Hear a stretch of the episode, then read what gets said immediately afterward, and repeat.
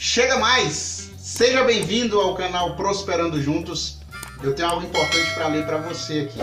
E fica até o final do vídeo para nós darmos continuidade ao nosso desafio das 52 semanas. Eu sou André Guimarães e volto já. Sejam todos bem-vindos e para nos ajudar a falar hoje sobre dívidas e contas, nós temos dois convidados especiais. Vem pra cá, Individex! Individex, qual é o seu nome completo? Meu nome é Individex, endividado devedor. Você sabe quanto você ganha?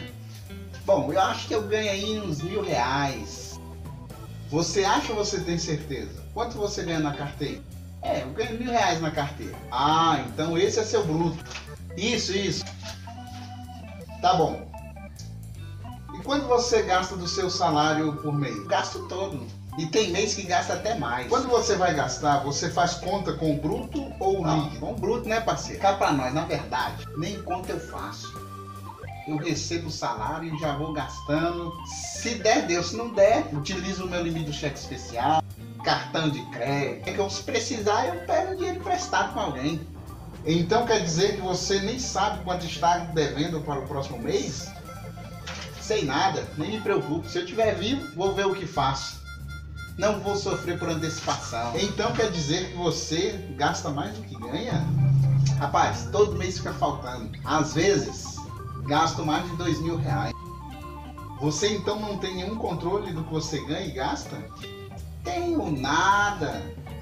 É como eu falei, vou pagando as contas, gastando aqui, gastando ali. Quando alguém bate no meu portão, cara, eu fico desesperado, pensando que são os cobradores.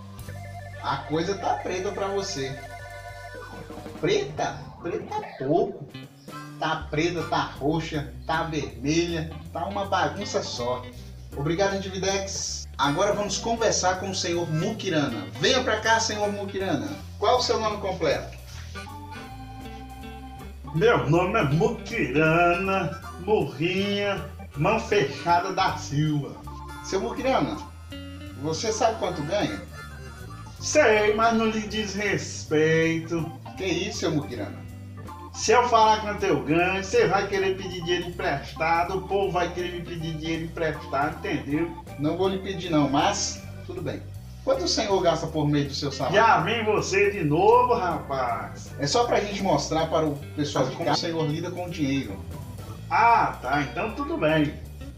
Rapaz, é o seguinte, eu gasto 10% do que eu ganho. O resto eu guardo tudinho.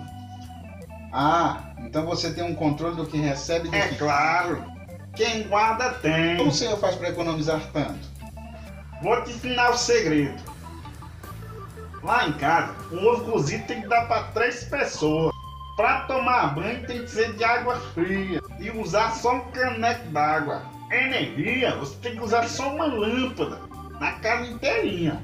O que é isso, Muquira? Não precisa de tudo isso. O senhor é bem controlado. Né? Muito obrigado e boa sorte. Bom, de forma bem humorada, eu me esforcei para abrir seus olhos para a realidade. Em Provérbios 21 e 20 diz assim: Há tesouro precioso e azeite na casa do sábio, mas o insensato os devora.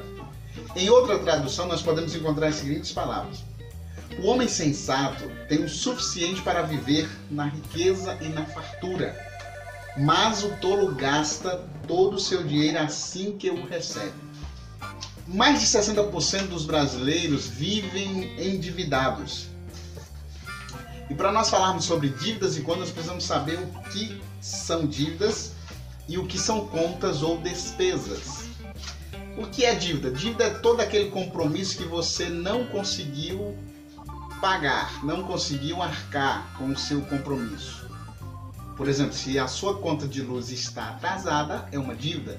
Se a sua conta de água está atrasada, é uma dívida. Se o seu aluguel está atrasado, é uma dívida, e assim sucessivamente. Agora, contas são os nossos compromissos que não estão atrasados. Nós estamos pagando mensalmente. Então, isso é conta ou despesa.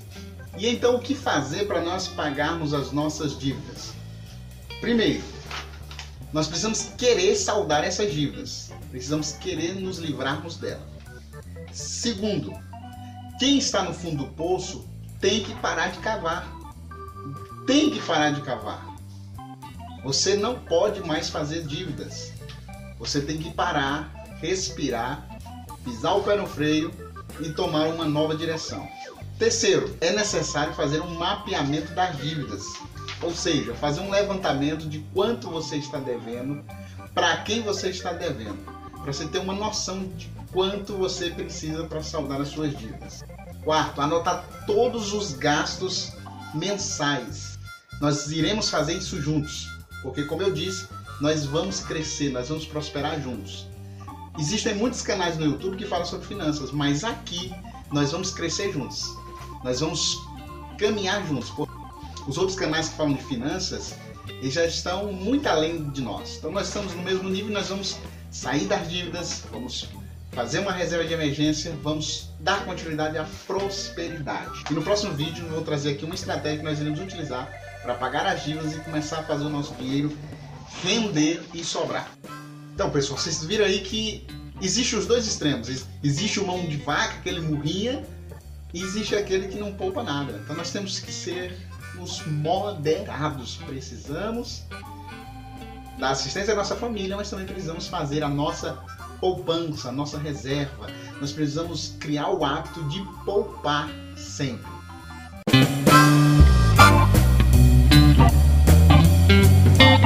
Agora vamos falar do nosso desafio das 52 semanas. Nós estamos na segunda semana do desafio, então hoje é o dia de você separar aqueles dois reais e nós hoje completaremos três reais. A minha vasilha está aqui e eu vou colocar os meus dois reais aqui dentro. Aqui é onde eu estou colocando o meu desafio. Então hoje eu vou colocar aqui meus dois reais e você faça o mesmo.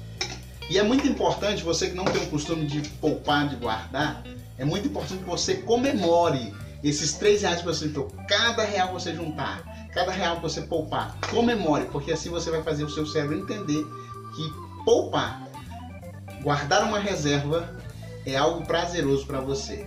Tá ok? Então, até o próximo vídeo. No próximo vídeo nós vamos montar estratégia para pagar as dívidas. Tchau, pessoal!